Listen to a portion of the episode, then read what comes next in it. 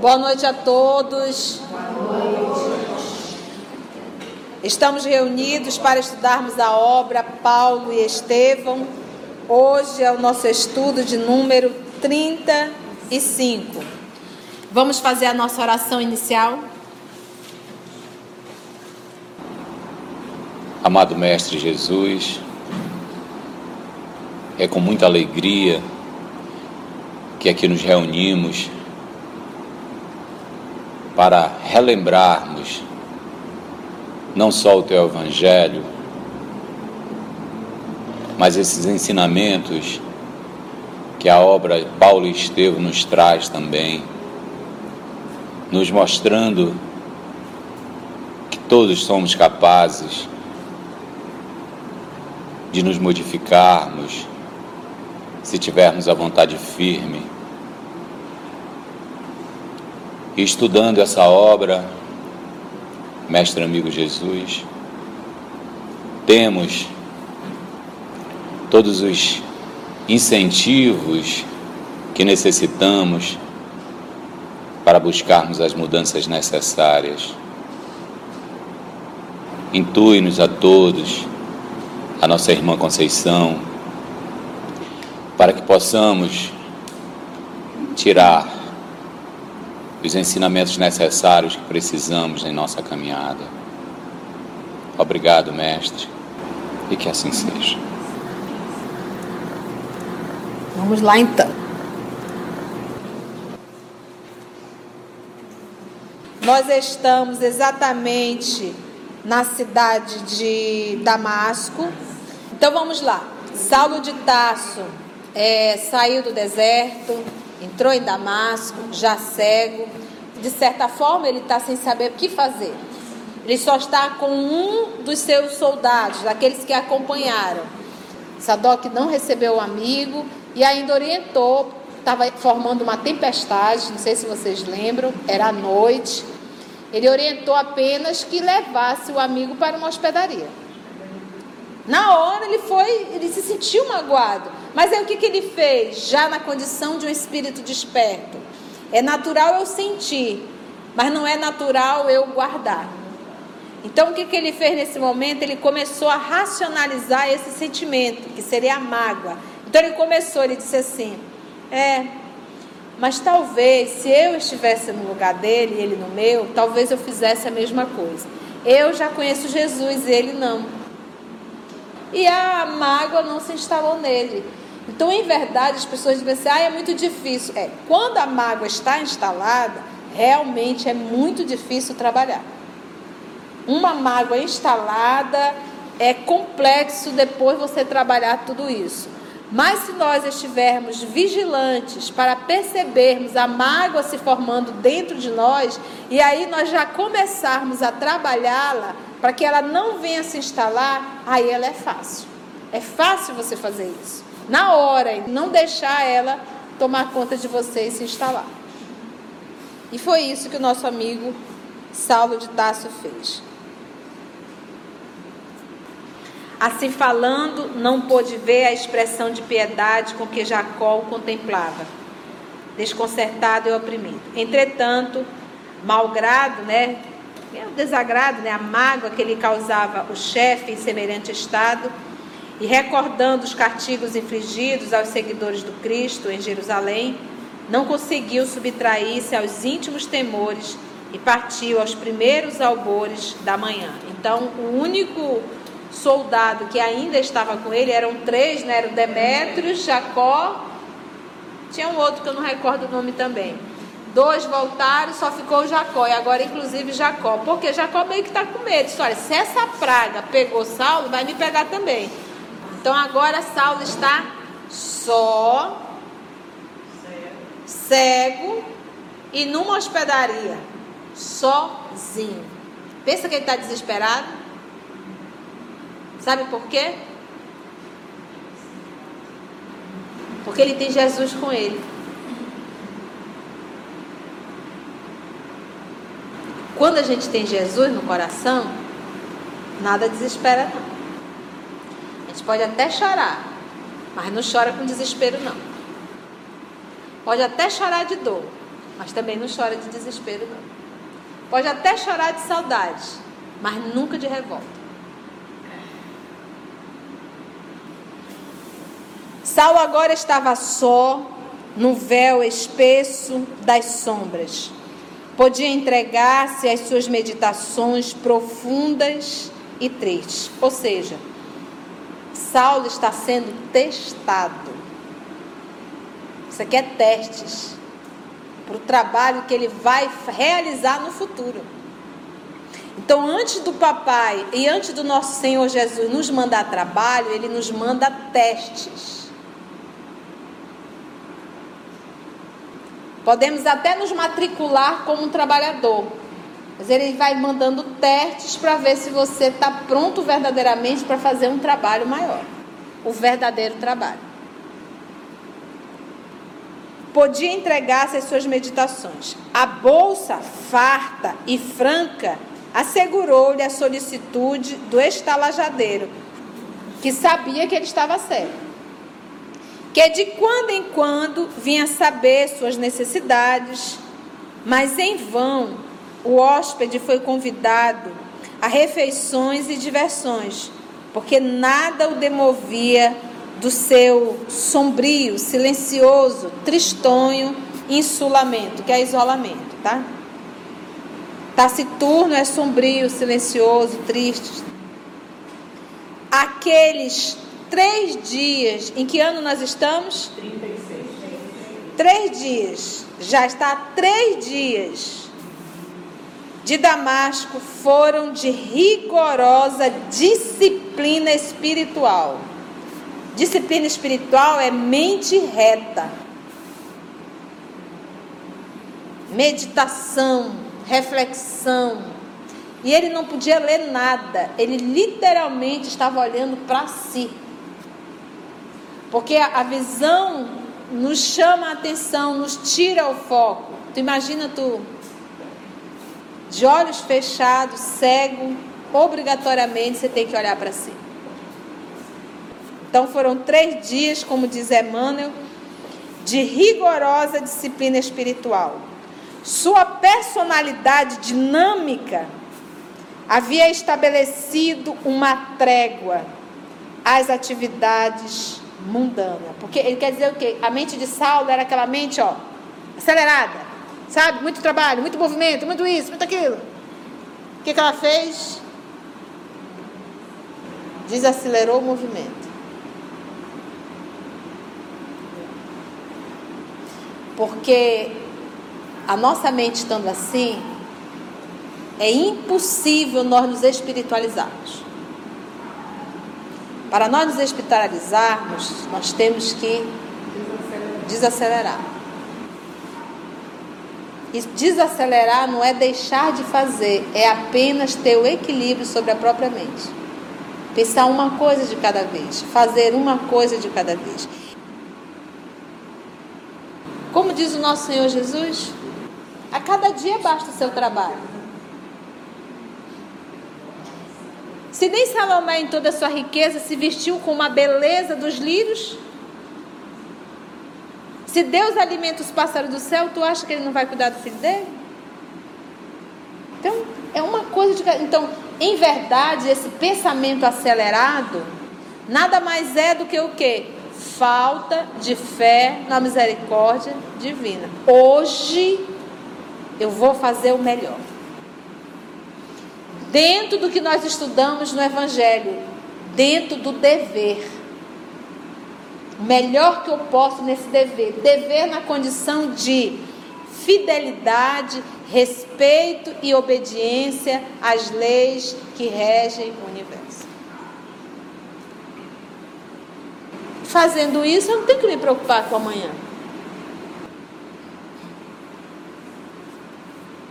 Para examinar, então, de uma trégua às atividades mundanas, para examinar os erros do passado, as dificuldades do presente e as realizações do futuro. que eu errei, como eu estou vivendo agora e que almejo para o futuro.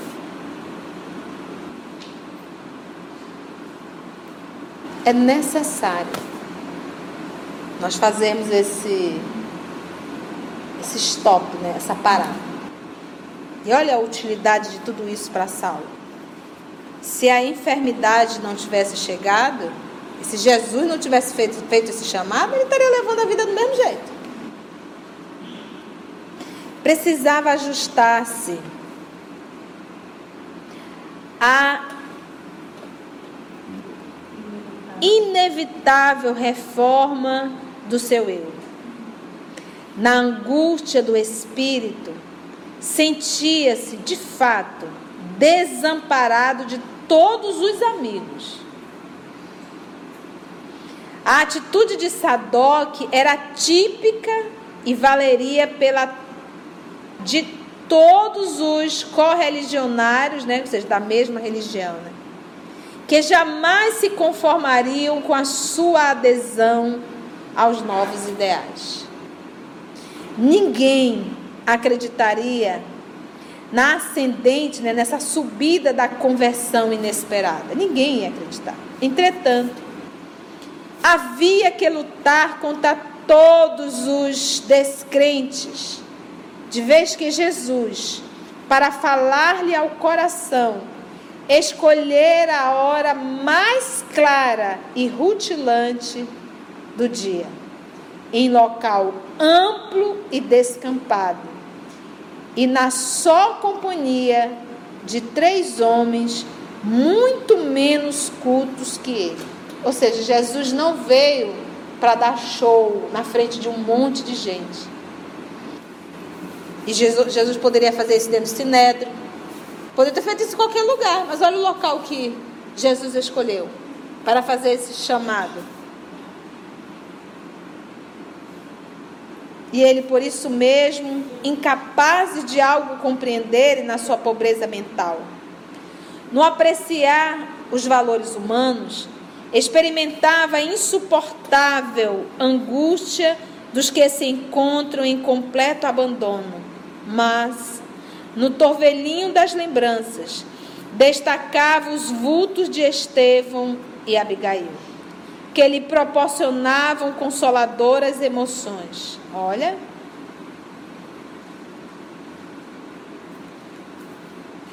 Agora compreendi aquele Cristo que viera ao mundo principalmente para os desventurados e tristes de coração.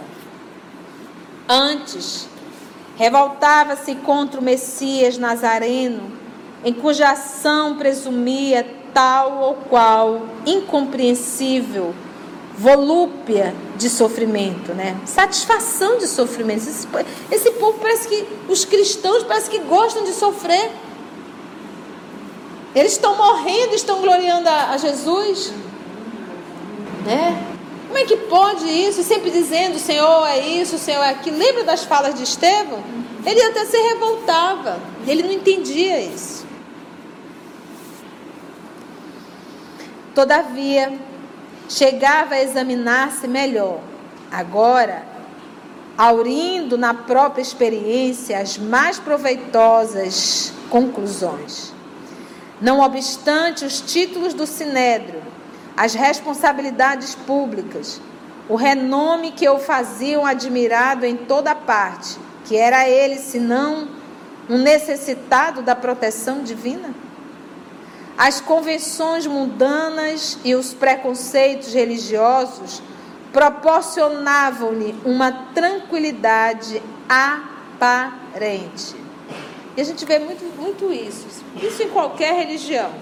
Às vezes a pessoa está dentro da religião, estuda, prega, ensina, né, divulga, mas quando a dor bate na porta, a pessoa surta. Isso é o quê? Uma tranquilidade aparente. Porque isso não faz parte do mundo interior. Como diz nosso Senhor Jesus a Nicodemos e depois a Tiago, é Nicodemos. Tens entendido, mas não tem sentido.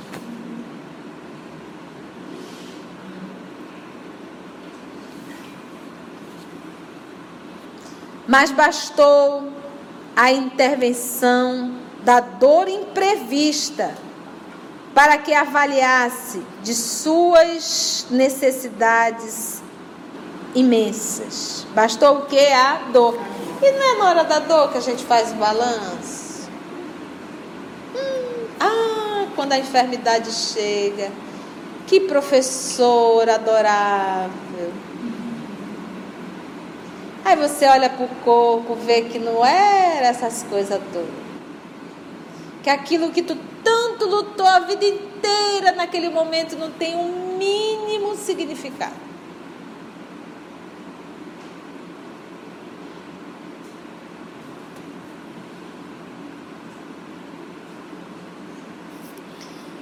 Mas bastou então a intervenção da dor imprevista para que ajuizasse, né, avaliasse de suas necessidades imensas.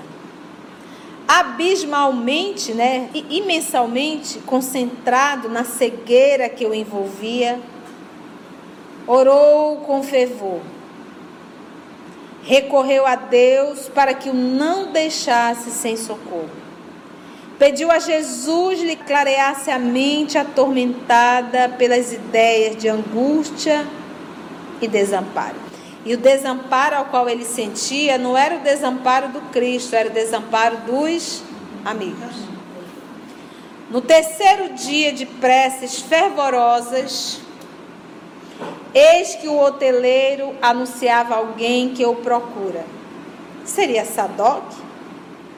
Saulo tem sede de uma voz carinhosa e amiga. Imagina ele sozinho. Manda entrar. Um velhinho de semblante calmo e afetuoso ali está, sem que o convertido possa ver-lhe os cabelos, né, brancos, respeitáveis e o sorriso generoso.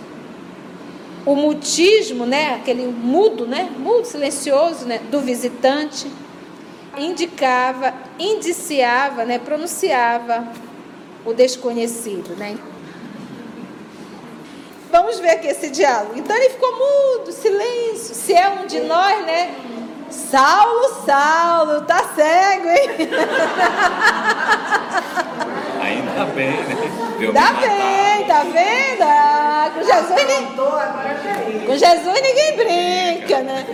E o nosso querido irmão está em silêncio. E o nosso querido Saulo, cego, disse agora: o homem não fala? Quem é, né? Vem Saulo de Tarso. Quem sois? Pergunta o cego admirado. Irmão Saulo. Replica o interpelado com doçura. O Senhor, que te apareceu no caminho, enviou-me a esta casa para que tornes a ver e recebas a iluminação do Espírito Santo essa passagem está em Atos dos Apóstolos. Em Atos dos Apóstolos, é, conta o nosso irmão Lucas que Jesus apareceu a Ananias, e com certeza deve ter aparecido, porque Ananias está aí, porque Ananias primeiro não sabia, primeiro, que Ananias foi aquele que converteu Abigail. Ananias é o motivo de Saulo de Tarso estar em Damasco, porque ele foi atrás de Ananias para mandar o quê? Matá-lo. Porque Ananias saiu de Jerusalém justamente por causa da perseguição aos cristãos. E Ananias está lá na casa dele, quieto, feliz, né, estudando o evangelho, e me aparece Jesus. E diz assim: Ananias, vá até a hospedaria de Judas, lá vai estar Saulo de Tarso e aí diz, anota o, o Lucas, porque vá lá, porque este é um vaso escolhido por mim. O Haroldo até brinca, eu acho que realmente deve ter sido isso. Que Ananias disse quem? O senhor tem certeza? Cuma, Cuma, Cuma, fazer que nem o Didi, né? Cuma. O senhor tem certeza? O homem está vindo para me matar, o senhor quer que eu vá para lá? É, Ananias, comigo é assim. Eu não disse pegue sua purpurina e siga-me. Eu digo pega a sua cruz e siga-me. Ou seja, seguir Jesus é luta, né? E aí eu acho que a Daniela disse, você tem certeza? Confia em mim. Cola amiguinho Eu já preparei o caminho, né? Olha só que lindo, gente. o Senhor que te apareceu no caminho. Detalhe, ele já sabe que Jesus apareceu para ele. Nesse momento, só quem sabe são os três que já estão, já tá rolando a fofoca lá em Jerusalém. Sadoc e mais ninguém. Lembra que ele entrou na cidade e não foi aquela festa. Se ele tivesse entrado em cima do camelo, todo bonitão e tal, todo mundo ia perceber que era quem? Saulo de Tarso. Afinal de contas, ele era muito conhecido em Damasco. Mas entrando, noitinha, cabisbaixo. Ele estava tá com a mesma roupa e estava tá vestido a romana. Mas não chamou atenção. Ninguém percebeu. E ele ali meio jururuzinho entrou. Então ninguém sabia. Então, só essa primeira fala de Ananias já é uma revelação para Saulo de Tasso. Se Jesus quisesse, ele poderia aparecer aqui e fazer como o povo quer: uma luz brilhante, cheguei. Todos vocês se curvem, eu sou o Messias e vou separar as ovelhas do bode. O que o Pai quer é que nós possamos alcançar a sabedoria divina, não por imposição, mas por vontade própria. Então, aparecer dando show é uma imposição. Você tem que. E o papai não usa essa técnica. Ele faz com que cada filho vá. A técnica que ele usa é: enquanto tu não vieres até mim, tu vai sentir dor. Tu vai sentir dor. Saulo, Saulo, por que me persegues? Bastou essa frase. Meus irmãos, a gente assiste palestra uma hora Jesus falando, porque quando a gente abre o evangelho é Jesus falando, uma hora, isso é chamado. A gente fala, explica, conta, a gente, oh, ai, que aula boa, ai, tem vontade de chorar. Sai daqui, passa o portão, diabo cola. Diabo cola.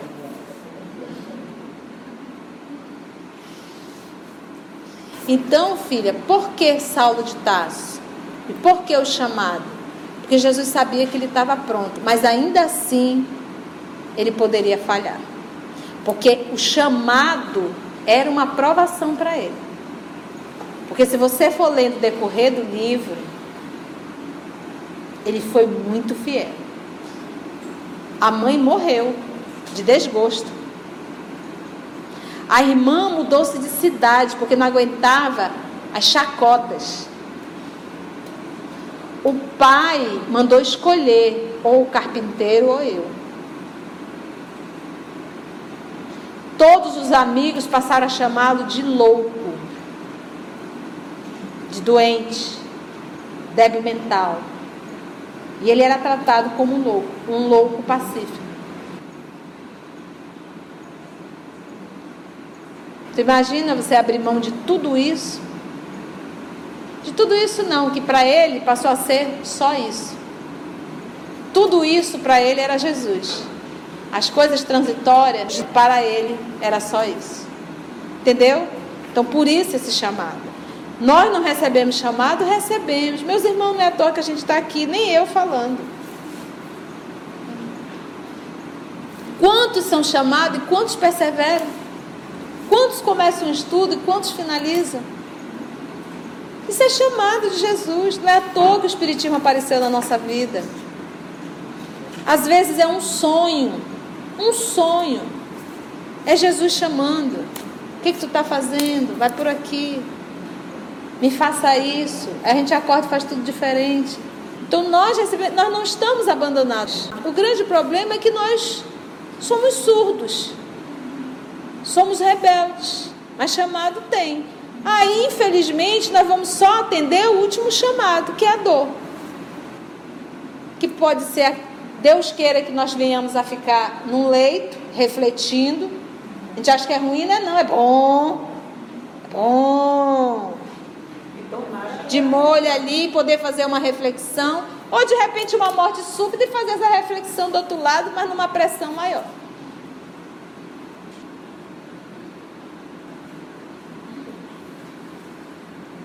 Então ele diz assim: irmão Saulo respondeu com doçura. Irmão, olha a palavra irmão, que não tinha um hábito de chamar irmão. Irmão era meu irmão de sangue. O Senhor que te apareceu no caminho, ou seja, já sei tua história. Se ele sabe, alguém contou. Enviou-me a esta casa para que tornes a ver, ou seja, vou devolver tua visão e recebas a iluminação do Espírito Santo. Espírito Santo no Antigo Testamento é Deus. Deus. A iluminação do Espírito Santo. Ouvindo, o moço de Tarso tateou ansiosamente nas sombras. Quem seria aquele homem que sabia os feitos lá da estrada? Que até então ele não sabe nem quem é. Algum conhecido de Jacó? Mas aquela inflexão de voz enternecida e carinhosa. Vosso nome? Perguntou, quase assustado. Ananias. Olha outra lição. Quantas vezes nós escolhemos um caminho, aí aquela vozinha diz: não vá. Aí, como nós somos renitentes, vamos, quebramos a cara. É Ananias. Quem é? Sou eu, Ananias. Confirmando o que aquela vozinha tinha dito: não vá. Não faça.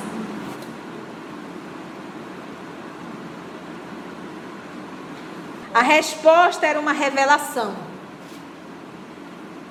A ovelha perseguida vinha buscar o lobo voraz. Ovelha era quem? Lobo. Saulo compreendeu a lição que o Cristo lhe ministrava. A presença de Ananias restituía-lhe a memória os apelos mais sagrados.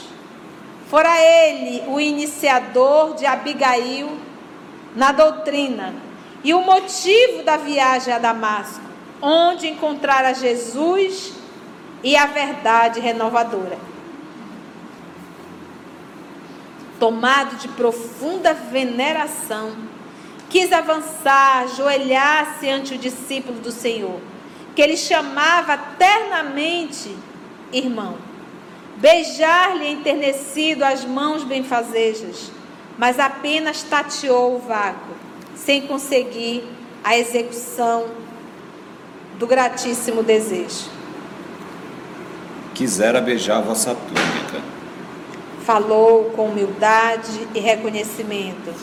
Mas como vedes, estou cego. Jesus mandou-me justamente para que tivesses de novo o dom da vista. Comovidíssimo, o velho discípulo do Senhor, Ananias, notou que o perseguidor cruel dos apóstolos do caminho estava totalmente transformado. Ouvindo-lhe a palavra plena de fé, Saulo de Tasso deixava transparecer no semblante sinais de profunda alegria interior. Dos olhos ensombrados, né? Cobertos de sombra, né? Manaram lágrimas cristalinas. O moço, apaixonado e caprichoso, aprendera a ser humano e humilde. Jesus é o Messias eterno Depus minha alma em suas mãos. Disse entre pesar, né, e esperançoso. Penitencio-me do meu caminho. Banhado no pranto do arrependimento sincero, sem saber manifestar o reconhecimento daquela hora, em virtude das trevas que lhe dificultavam os passos, ajoelhou-se com humildade o velhinho generoso quis adiantar-se, impedir aquele gesto de renúncia suprema. Imagina Saulo se ajoelhando? Considerando a sua própria condição de homem falível e imperfeito. Mas, desejando estimular todos os recursos daquela alma ardente, em favor da sua completa conversão ao Cristo, aproximou-se comovido e, colocando a mão calosa naquela fronte atormentada, exclamou Ananias: Irmão Saulo, em nome de Deus Todo-Poderoso, eu te batizo para a nova fé em Cristo Jesus.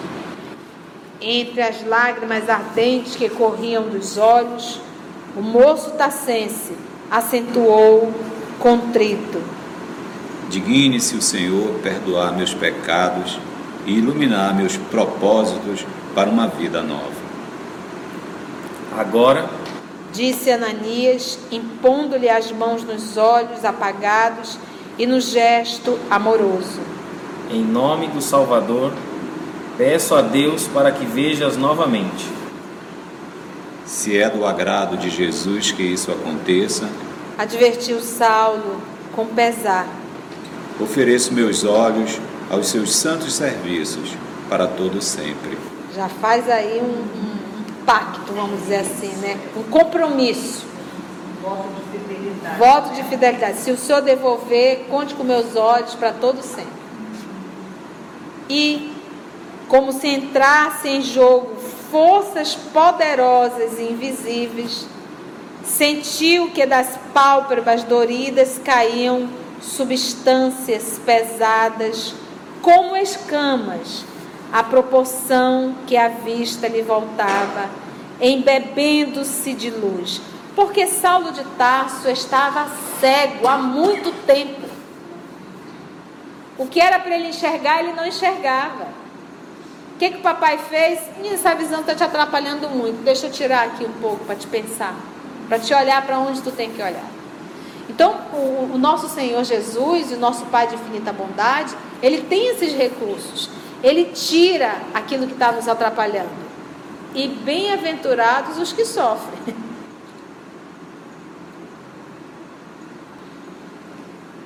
E como se entrasse em jogo forças poderosas invisíveis, sentiu que das pálpebras doridas caíam substâncias pesadas como escamas, à proporção que a vista lhe voltava, embebendo-se de luz.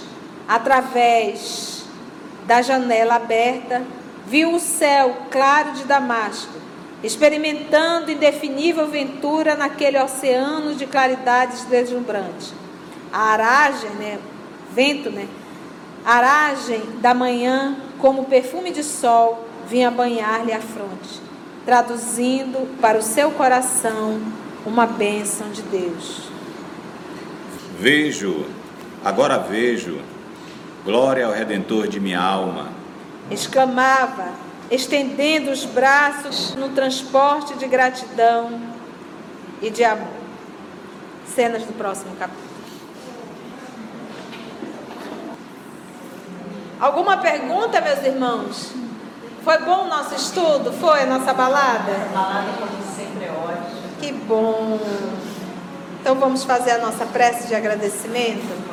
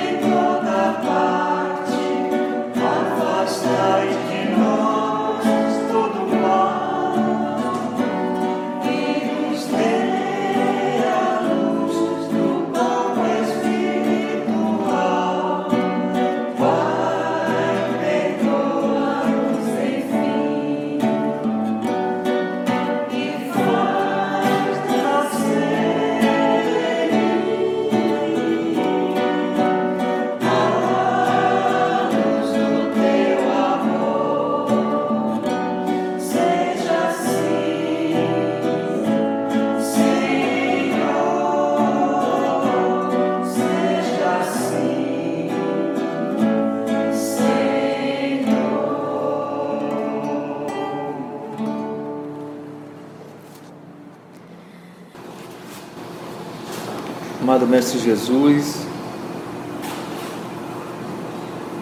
nossa gratidão por mais uma sexta-feira de estudos, retratando essa obra, tantos ensinamentos, reflexões, somos convidados para que possamos, aos poucos, nos esforçando para nos tornarmos pessoas melhores. Nossa gratidão também pelos amigos aqui espirituais presentes. Que tenhamos todos uma boa semana e que próxima sexta-feira estejamos aqui novamente. O nosso muito obrigado.